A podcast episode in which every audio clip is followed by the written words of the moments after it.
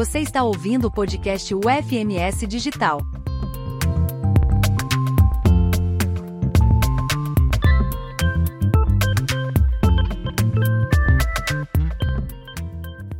Olá, seja bem-vindo e bem-vinda. Meu nome é Daiane Hidner, sou professora da Faculdade de Educação da Universidade Federal de Mato Grosso do Sul e esse é mais um episódio do podcast UFMS Digital. Hoje nós vamos conversar sobre metodologias ativas e temos uma convidada super especial, a professora Jusce Rocha. A professora Jusce é mestre em educação e está cursando seu doutorado na área de tecnologias da inteligência e design digital na PUC São Paulo. Ela é diretora e fundadora da Redesenho Educacional, uma assessoria dedicada à idealização e implementação de processos pedagógicos inovadores envolvendo aprendizagem ativa, integração de tecnologias digitais e currículos conectados às necessidades do século XXI. Professora Jússi, seja bem-vinda. Olá a todos e todas. É um prazer enorme estar aqui com vocês. Muito obrigada, Universidade Federal do Mato Grosso do Sul e a Daiane, pelo convite. Eu tenho certeza que vai ser uma conversa muito produtiva, com muitas trocas interessantes.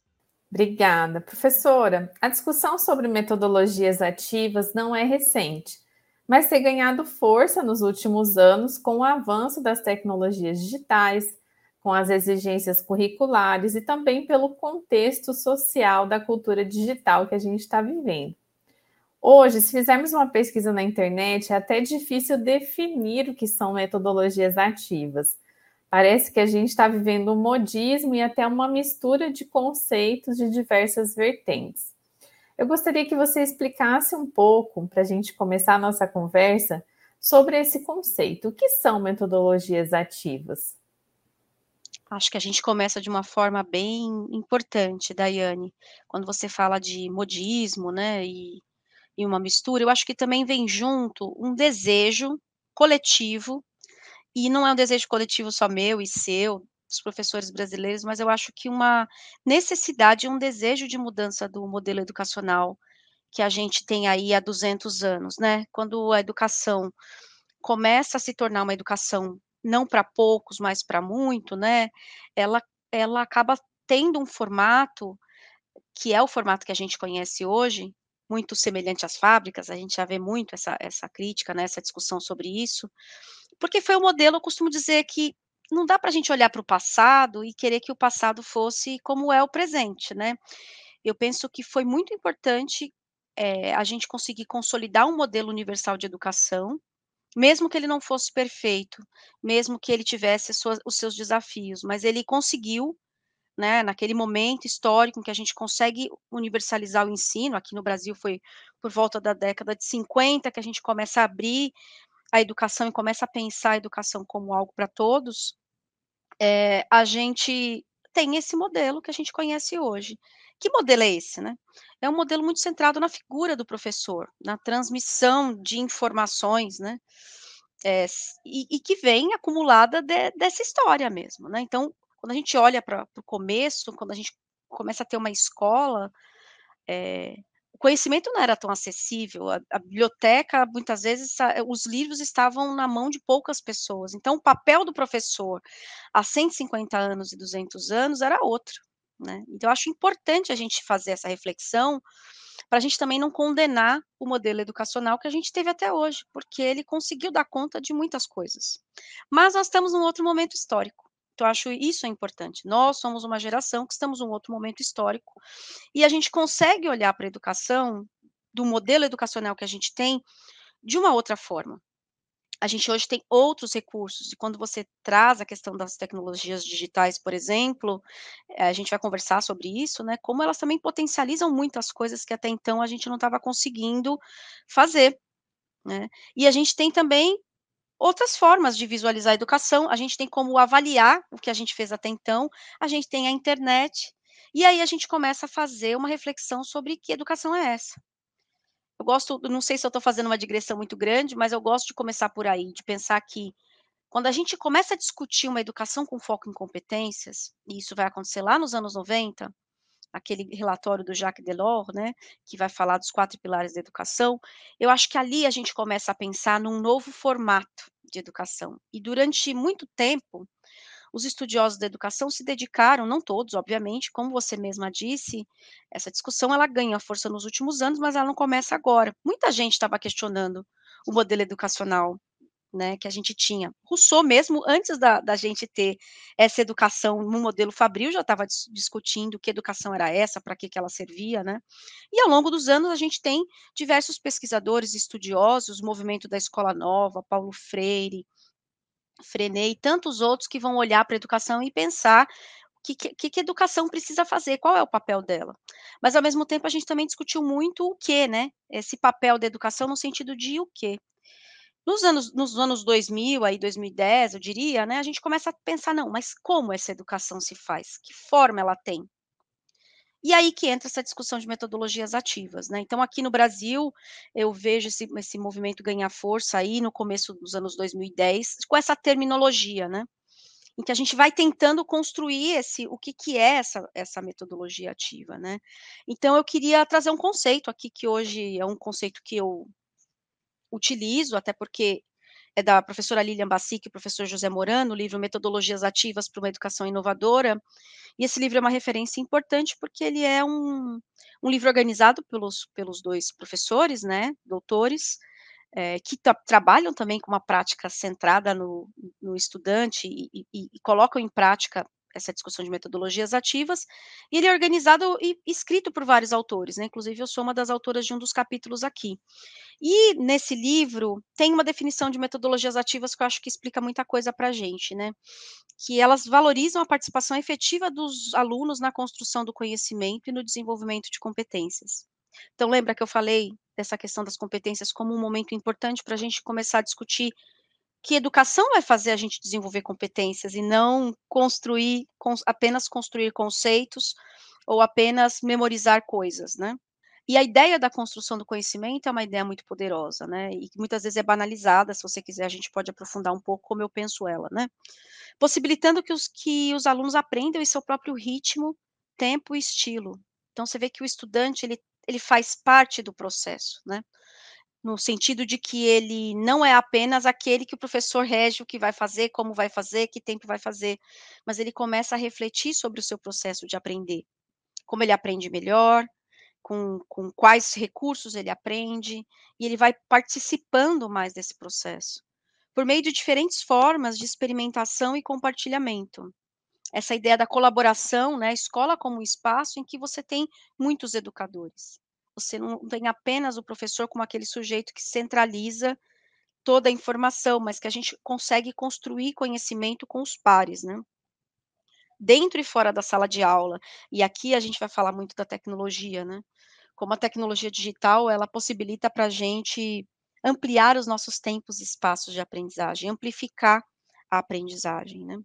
Com mediação de docentes inspiradores e incorporação de todas as possibilidades do mundo digital. Então, veja aqui na definição que a, que a professora Lilian e o professor Moran trazem, a cultura digital já está presente, o mundo digital já está presente dentro desse conceito, porque é muito difícil pensar hoje em uma escola, é, no século XXI, que não se utiliza de tecnologias para construir conhecimento. Perfeito, Jusce. Bom, você falou um pouquinho sobre o conceito, sobre as características das metodologias ativas e também desse contexto, né, do surgimento de um desejo de mudança, do próprio questionamento, né, do modelo de educação e de escola, destacando, né, uma das características é o protagonismo dos estudantes nesse nesse contexto.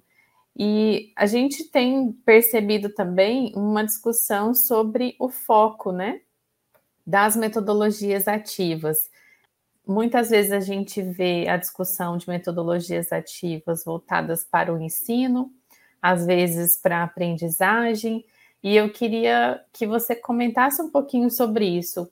As metodologias ativas, elas são para o ensino ou para a aprendizagem ou para ambos? Ah, também é uma ótima pergunta, e é uma pergunta que eu acho que ela está em construção, essa resposta, do ponto de vista mais teórico mesmo, né, de quem está pensando conceitos, construindo esses conceitos, mas eu vou te falar de como eu, a partir dos meus repertórios, dos meus estudos, eu vejo, né? Eu entendo as metodologias ativas como um processo, né? Quando eu falo de metodologia, eu estou falando do, da forma de fazer. Quem é o designer da, da experiência de aprendizagem é o professor. Ele é, é o sujeito que vai selecionar as melhores práticas, as melhores estratégias, os melhores recursos e vai pensar na jornada de aprendizagem do estudante. Quando eu vejo metodologia nesta visão, eu estou tendo um olhar para o professor, né? Quando eu falo das metodologias ativas, porque ele é o designer da experiência de aprendizagem. Então, ele é, o, eu costumo dizer que ele é o centro do processo de ensino. No entanto, quando eu falo de construção do conhecimento, e que esse, essa construção do conhecimento está centrado no estudante, aí eu estou dando o olhar para o estudante. Então, o estudante ele é o centro do processo de aprendizagem, né? Porque, claro, né, Paulo Freire já dizia que a ensino e aprendizagem são indissociáveis. Mas quando eu olho que o professor ele é o centro, né? Não é que o professor deixou ele é coadjuvante do processo educacional, ao contrário, ele começa a ganhar outras é, funções, né, e, e, a ter outros olhares para o próprio fazer docente, e começa a ser o designer da experiência, muito diferente do transmissor de informação, né, ou aquele que, que trabalha em cima de um livro didático e, e, e, precisa dar conta de conteúdo, muitas vezes, né, mas ele vai pensar na experiência, e ao pensar na experiência, ele precisa ser repertoriado com que estratégias fazem mais sentido para determinados saberes né? Mesmo quando eu falo de competências, que é algo muito importante para a gente discutir, quais são as estratégias para trabalhar do ponto de vista de conceito, qual é a estratégia para habilidades, quais são as estratégias para, atitude, para as atitudes, né? Então, o professor precisa ter essa visão, né? Mas, ao mesmo tempo, quando eu falo do estudante ser o centro, estou falando nesse sentido, de que a construção do conhecimento sempre acontece no sujeito. O aprender é um processo do sujeito. Claro que como esse processo de aprender acontece, ele acontece mediado pelo mundo, como Paulo Freire também fala, né? Mediatizado pelo mundo, né? E, e, e, no sentido de que as pessoas que estão no mundo, o professor, os objetos de conhecimento, os mediadores curriculares, os livros, enfim, as, hoje as tecnologias também fazem parte de, desse repertório para ele construir o seu conhecimento, mas a construção do conhecimento é do sujeito. E é isso que a gente quer com as metodologias ativas, é que, que o estudante construa esse conhecimento. Então, a gente não está falando só de trans, transformar um modelo pelo outro, mas a gente está falando de uma outra concepção de educação, você percebe? Porque quando eu falo de construção do conhecimento, eu estou falando lá de taxonomia de Bloom, que hoje já foi muito revisitada, e a gente tem outras referências que partem dela para trazer essa, esses níveis de profundidade, né? Do sujeito ser capaz de, de de construir aprendizagens mais profundas, né? Então, vou dar alguns exemplos aqui do sujeito, ele tem que construir o conhecimento interpretando, analisando, sintetizando, avaliando, né? Então, assim, são muitas formas, né? São muitas maneiras de aprender e, e, que vão criando camadas de profundidade. Então, se eu, não, se eu tenho uma experiência de aprendizagem que eu estou proporcionando para o meu estudante, que em nenhum momento ele tem potencialidade para interpretar algo, quer dizer, extrair inferência, além de um significado literal, ou identificar é, partes de um todo, relação entre as coisas, né? Então, essa capacidade de analítica, ou a capacidade de sintetizar, que é identificar relações entre as coisas para construir uma ideia comum, ou de julgar, avaliar qualidade, credibilidade, importância, que é um outro nível mais profundo, né? E aí nessas revisitações da taxonomia de Bloom, a gente fala do criar, a capacidade do sujeito de criar algo a partir daquilo, né? Que é muito, está muito conectado também com o mundo digital. Se eu não estou conseguindo fazer isso com o meu estudante, ele não está construindo conhecimento. Né? Então, só para fechar essa sua pergunta, eu entendo as metodologias ativas como um recurso do educador, uma vez que ele é o designer da experiência de aprendizagem e é central no processo de ensino, mas o processo de aprendizagem precisa estar cada vez mais centrado na, na figura do estudante. Legal, então é, a gente pode pensar que é uma transformação das duas é, das duas partes, né? Tanto do professor como do estudante, né? O estudante que vai participar dessa experiência de aprendizagem que é desenhada pelo professor, né, como um designer de experiências de aprendizagem, que, como você falou, vai fazer determinadas escolhas para um determinado percurso, né? Nesse contexto das escolhas, a gente tem a discussão sobre as tecnologias, né? É, a gente sabe que o fato de usar tecnologias digitais não significa estar trabalhando com uma metodologia ativa. Né? O uso da tecnologia por si só não vai transformar uma metodologia X numa metodologia Y. Então, nessa perspectiva, como que você enxerga o papel das tecnologias digitais nessa construção de experiências de aprendizagem? Bom, como eu havia dito, acho importante retomar, né? Esse momento histórico que nós estamos é muito difícil, eu diria, é, é negar o direito, né? E a gente, quando a gente olha também hoje os documentos que tratam de educação, documentos da Unesco, enfim, é um direito, né? ONU diz que a internet é um direito, assim como o direito a, a saneamento básico, ter ter acesso à internet hoje é um direito da pessoa, é um direito humano, né? Então, você imagina a gente falar de uma educação em 2023 em que a gente não tem interlocução com algo que é tão potente, tão presente na nossa vida, né? E que também, quando a gente olha a, a tecnologia, ela sempre é uma faca de dois gumes. Ela tem, ela traz os seus benefícios para para a sociedade, mas ela também traz os seus ruídos, os seus desafios, né? Por si só, o tema das tecnologias digitais, mesmo que eu tenha mais ou menos conectividade, já deveria estar presente nas salas de aula, porque impacta nas nossas vidas. Inclusive, não ter tecnologia impacta nas nossas vidas. Né. Então, desse ponto de vista da, da temática, já é algo que deveria fazer parte. É, e, os, e todas essas questões que a gente está discutindo aqui, né, nessa questão do, dos riscos que a gente está exposto, por exemplo, com as tecnologias, é, e isso precisa ser discutido na escola, né? Os estudantes precisam aprender a estar nesses ambientes, a agir nesses ambientes com ética, com responsabilidade, com empatia. Então, tem essa questão da cidadania digital é um braço muito importante, mas ele não é o único, né?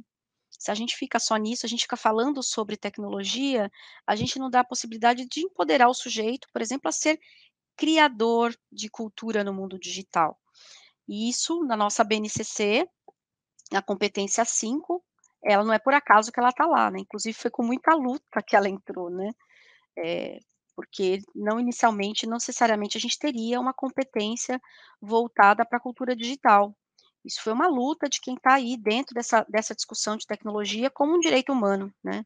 De dizer, não, peraí, a gente tem que ser capaz de é, trazer o mundo que a gente tem, né, para dentro da escola. Então, a, quando a gente olha para a BNCC, que ele vai falar da cultura digital, ele está dizendo que a gente tem que ser capaz de entender, compreender esse mundo, mas a gente também tem que ser capaz de criar. E isso eu acho muito importante. Isso é possível, né? Eu vou até ler aqui para a gente, para ficar bem claro, né? A competência 5 da BNCC diz que a gente tem que compreender, utilizar e criar tecnologias digitais de informação e comunicação de forma crítica, significativa, reflexiva e ética nas diversas práticas sociais, incluindo as escolares, para se comunicar, acessar e disseminar informações, produzir conhecimentos, resolver problemas e exercer protagonismo e autoria na vida pessoal e coletiva. Eu gosto muito de, de voltar sempre a essa competência da Base Nacional Comum Curricular, porque eu acho que ela traz esses elementos da potência da tecnologia e como ela se conecta com as metodologias ativas, né? Porque quando eu falo que o sujeito ele tem que ser capaz de criar, para criar, eu preciso passar pelas etapas que eu falei de construção do conhecimento, né? Para eu criar alguma coisa, eu preciso ser capaz de analisar, eu preciso ser capaz de dialogar com os pares, eu preciso ser capaz de negociar sentido, eu preciso ser capaz de refletir. Então, assim, para que eu tenha condições de construir, e eu não estou falando aqui só do ponto de vista ferramental, né? Instrumental, de conhecer uma tecnologia, saber manuseá-la, mas é o que, que eu faço com aquilo, né? Então, o que, que eu faço com aquilo? Resolvo problemas do mundo real, eu produzo conhecimento, eu eu consigo documentar a minha o meu saber, né. Então para mim, assim, é hoje é muito indissociável a gente pensar nas tecnologias, eh, sem metodologias ativas, porque senão o que que a gente tem? Muitas experiências que a gente viu, por exemplo, a pandemia eu acho que é um um exemplo de como a tecnologia pode reproduzir um modelo que não funciona, né. Quando eu peço para os meus estudantes ficarem me ouvindo eh, enquanto eu falo, eu perdi a minha turma, só que aí, diferente da sala de aula em que eu estou ali docilizando os corpos, como dizia Foucault, né, eu tenho poder sobre os corpos, porque as pessoas estão na minha frente, eu estou falando de estudantes da educação básica, de alguma maneira o professor tem poder sobre o corpo, você vai ficar sentado olhando para mim? Ou pelo menos ele luta com esse poder o tempo todo, né. Eh, quando ele está numa por exemplo, numa live, né, numa numa reunião, no encontro online, ele não tem poder sobre o corpo. E olha a dificuldade que a gente tem com relação a isso, né. Porque aí o professor começa a entender que aquilo não está funcionando. Então a tecnologia pode ser usada para reproduzir, mas ela vai ser bem deficiente, diria, ou ela pode ser usada para transformar, para construir conhecimento, para desenvolver competências e habilidades. Bacana, esse exemplo que você deu da pandemia foi muito muito real, assim, pra gente entender esse esses usos de tecnologia, né, não basta uma transposição do que já era feito, eh, usando uma plataforma, usando alguma ferramenta, eh, pra dizer que que tá que estava acontecendo algum tipo de inovação, na verdade era uma mera transposição daquilo que já acontecia, né. E a gente vivenciou isso de muito perto, né. Jusce, eh, eu sei que você tem uma longa trajetória, né, de de formação, de pesquisa, eh, com metodologias ativas, eu queria que você contasse um pouquinho o que mais te marcou nessa trajetória, destacar alguma publicação, algum trabalho, alguma experiência de formação, eh, voltada pra metodologias ativas que você tenha percebido, eh, algum tipo de de transformação mesmo no contexto em que você atuou. Bom, eu comecei, como eu falei pra você, lá no comecinho, né, da década ali, mas por volta de 2012, 2013, a ter contato com esse conceito, né, com esse com essa visão de educação, porque é mais do que um conceito. Quando eu estava trabalhando num programa, é um programa de uma, organização social daqui do Brasil, em que a gente tinha que implementar, a ideia inicial era implementar uma tecnologia de apoio ao ensino de matemática, que é a Khan Academy, né, acho que muitos professores conhecem. É uma plataforma gratuita, disponível na internet pra qualquer pessoa, só cresce, ainda bem, porque é uma ferramenta digital muito potente, e o nosso desafio era ajudar no ensino de matemática em diferen diferentes redes de ensino no no Brasil. Nós chegamos a atuar em 47 cidades diferentes, envolvendo mais de 2000 professores e 100.000 estudantes, no auge do projeto. Então é um projeto muito grande, né.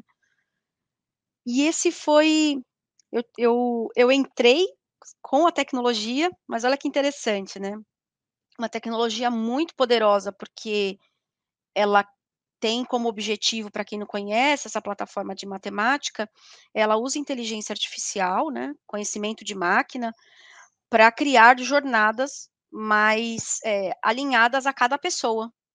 Então, se eu entro nessa plataforma e realizo as determinadas atividades, assisto aos determinados vídeos sobre uma habilidade de matemática, dependendo da minha performance, ele vai me mandar pra um lugar ou pra outro, ou ele vai me recomendar outros conteúdos pra eu aprofundar aquele antes de seguir adiante. E a experiência da Daiane pode ser completamente diferente da minha, né, porque ele vai aprender sobre você pra depois te ensinar. Então veja, a tecnologia é uma tecnologia que oferece recursos para o professor, tem um conjunto de relatórios, tudo que o aluno faz na plataforma fica disponível para o professor acompanhar via relatórios e tomar decisões pedagógicas com relação a este a a essas informações que ele tem acesso. Por outro lado, os estudantes têm como é que eu atraio o aluno, né, a a usar uma plataforma como essa? Por meio da gamificação. Então ela é toda gamificada. Então tudo que eu faço vira ponto, vira medalha e me leva para outro lugar. Então eu vou me estimulando por meio da experiência de gamificação da plataforma, para aproximar e gerar interesse matemática da matemática. E também pelo experimentar o sucesso. Eu gosto muito dessa, desse conceito no caso da, da Khan Academy. Experimentar o sucesso no sentido de que eu, todo mundo está aprendendo alguma coisa ali. Não importa se a Daiane está mais à frente ou se eu estou em determinado ponto. O importante é que todas nós estamos avançando. Eu estou conseguindo consolidar e, e, trabalhar com fundamentos que eram importantes para mim, enquanto a Daiane está voando, porque ela tem mais facilidade com matemática. Imagina uma, uma plataforma dessa dentro de uma sala de aula brasileira. O quanto de mudanças ela não gerava. E eu estou falando de 2013, né? Então, o momento tecnológico das escolas era muito diferente.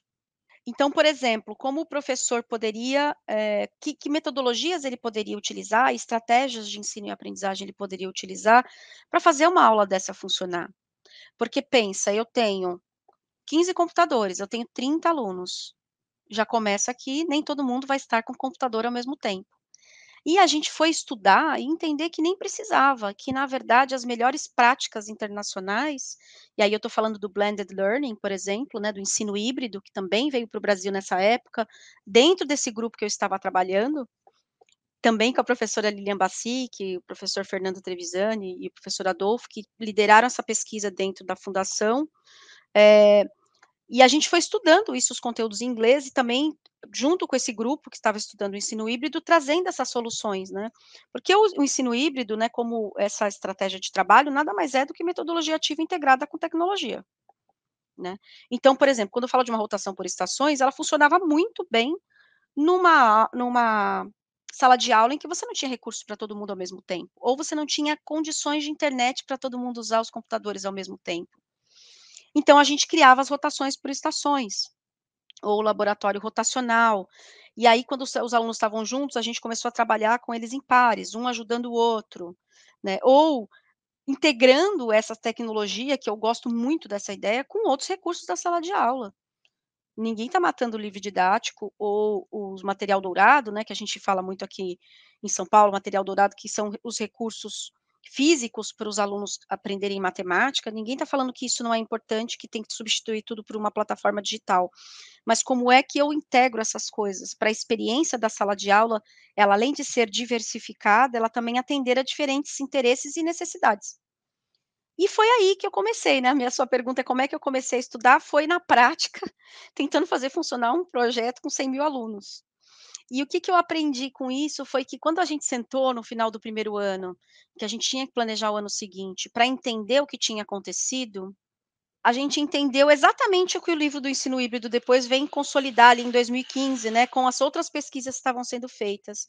Quando você coloca uma tecnologia na sala de aula, para aquilo funcionar, uma série de coisas precisa mudar. Então, quando eu falo de mudança, eu estou falando, o papel do professor muda, o papel do aluno muda, é, é, a, a, a, própria forma como a tecnologia está tá sendo utilizada, né, nesse caso aqui, para empoderar os estudantes, para gerar jornadas mais personalizadas para os estudantes, tudo isso vai mudando, né? E, e aí a, a, tecnologia começa de fato a fazer diferença, pra, porque ela precisa fazer diferença. Porque se ela for inserida apenas na sala de aula, inclusive tem pesquisas que mostram isso, uma tecnologia que não é usada de forma sistemática e centrada nessa experiência de transformação do aluno no centro, ela vai mais onerar o tempo do professor e piorar a aprendizagem do que melhorar. Olha, olha como é importante a gente saber o que a gente faz com a tecnologia em sala de aula. Qualquer professor que está me ouvindo aqui sabe, quando você leva uma tecnologia para a sala de aula, o tempo da, da sala de aula muda. Até você conseguir, de fato, fazer essa tecnologia acontecer e funcionar, muito diferente quando nós estamos nas nossas casas, isso leva tempo. Preciso saber muito bem o que eu vou fazer com essa tecnologia. E por outro lado, quando eu faço isso de uma maneira muito pontual, ela não consegue potencializar a aprendizagem, né? Então foi isso que a gente aprendeu ali, né? Muda a avaliação, muda o papel do gestor, porque ele precisa dar condições para que aquela experiência aconteça, a própria cultura escolar, o design da sala de aula, o ambiente físico começa a se transformar, porque se eu estou falando de trabalhar em grupo, não dá para estar tá todo mundo enfileirado, por exemplo, né? Então foi aí que tudo começou. E eu fui me especializando cada vez mais, fiz pós-graduação focada nessa, nessa, no design né, da sala de aula, design de, de experiências educacionais com foco em design thinking. E aí fui. E hoje, nesse livro, né, como eu comentei com você, o livro Metodologias Ativas para uma Educação Inovadora, foi um livro que, que a Lília me convidou, né? A gente fez um grupo de pesquisa depois do ensino híbrido, que é esse livro anterior, né? A gente fez um, um, uma discussão para ampliar um pouco essa discussão de ensino híbrido, que deu origem, então, ao livro de metodologias ativas. E as pessoas que escreveram nesse livro fizeram parte de um ano de grupo de pesquisa que aconteceu no Instituto Singularidades. Né. E aí eu fui, né, só para finalizar essa minha jornada, ampliando o meu conhecimento, porque aí eu fui entender outros desafios na minha prática, né? Então, quando você trabalha com metodologias ativas, eu percebia que os estudantes muitas vezes tinham dificuldade de sistematizar o que eles estavam aprendendo. E eu via muitos relatos dos professores que, os, os, com os quais eu trabalhava com, com desenvolvimento e formação, de dizerem, ah, ele chega em casa e diz para o pai dele que eles, ah, não fiz nada, eu só fiquei lá sentado com meu amigo, ou então fiquei no computador, porque eles tinham dificuldade de sistematizar o que aconteceu naquela lá, é tão diferente que eles tinham dificuldade, então a gente começou a perceber a importância do professor é, tornar visível para o estudante como aquele aprendizado estava acontecendo, discutir com ele quais eram os métodos que eles estavam usando, que forma ele aprendia mais, o porquê. E aí a gente, eu fui estudar as ferramentas das rotinas de pensamento da Universidade de Harvard, do Project Zero, né? E elas vieram muito trazer esse olhar para a importância das sistematizações desse conhecimento e o aluno pensar sobre a forma que ele está aprendendo. E ele conseguir comunicar e tornar visível os seus saberes. E aí, por meio de avaliações, processos avaliativos mais contemporâneos, mais condizentes com as metodologias ativas. Porque não adianta eu fazer tudo isso depois, no final, aplicar uma prova de sempre. E não conseguir captar essa essência, porque quando eu estou trabalhando com metodologia ativa, eu preciso olhar o aluno e avaliá-lo de todas as perspectivas. Tem muitas muitas habilidades e muitos muitos saberes relacionados ao atitudinal que uma prova não vai captar. Das competências gerais da Base Nacional Comum Curricular, ou mesmo das competências específicas, que uma prova não vai captar. E se a gente não começar a pensar em outras formas de avaliar, a gente vai ter muita dificuldade de fazer isso funcionar, né? E aí foram os meus estudos sobre trabalho em grupo, né, que é o livro da professora Rachel Lawton, diferenciação pedagógica, que é da Rhonda Bond, aprendizagem invisível com John Harry, e assim foi, cada dia mais aprendendo e, e trazendo para essa discussão é, ferramentas que consolidem mais e não fiquem só no, ah, mais um método, é mais uma estratégia, que, que não dá para o professor esse entendimento do que de fato é a metodologia ativa, ela é muito mais do que só uma técnica, ela é um, uma visão de educação, que precisa levar o aluno para um outro lugar. Maravilha, Jússi. A gente vai ter que finalizar, infelizmente. Foi muito bom esse bate-papo, aprendi muito com a sua experiência. E a gente vai deixar aqui na descrição do, do episódio algumas indicações de leitura para quem tiver interesse em se aprofundar mais. Espero que vocês tenham aproveitado esse conteúdo. E eu vou passar para a professora Jússi se despedir. Bom, quero agradecer. É Quero dizer que eu estou totalmente, eu estou na luta com todos e todas que estão nesse movimento de, de buscar transformar a educação, e como eu disse lá no começo, não é uma coisa só minha, só da Daiane, é um movimento global que a gente precisa se unir, se fortalecer para fazer essa mudança acontecer. Quem quiser entrar em contato comigo, eu estou nas redes sociais com, com arroba redesenho edu, tudo junto. Então vocês podem me encontrar nas redes sociais em conhecer o nosso trabalho, tudo que a gente tem feito para ajudar os educadores e em projetos, enfim, é, em todas as redes sociais. É isso. Obrigada, Jussi. Tchau, tchau.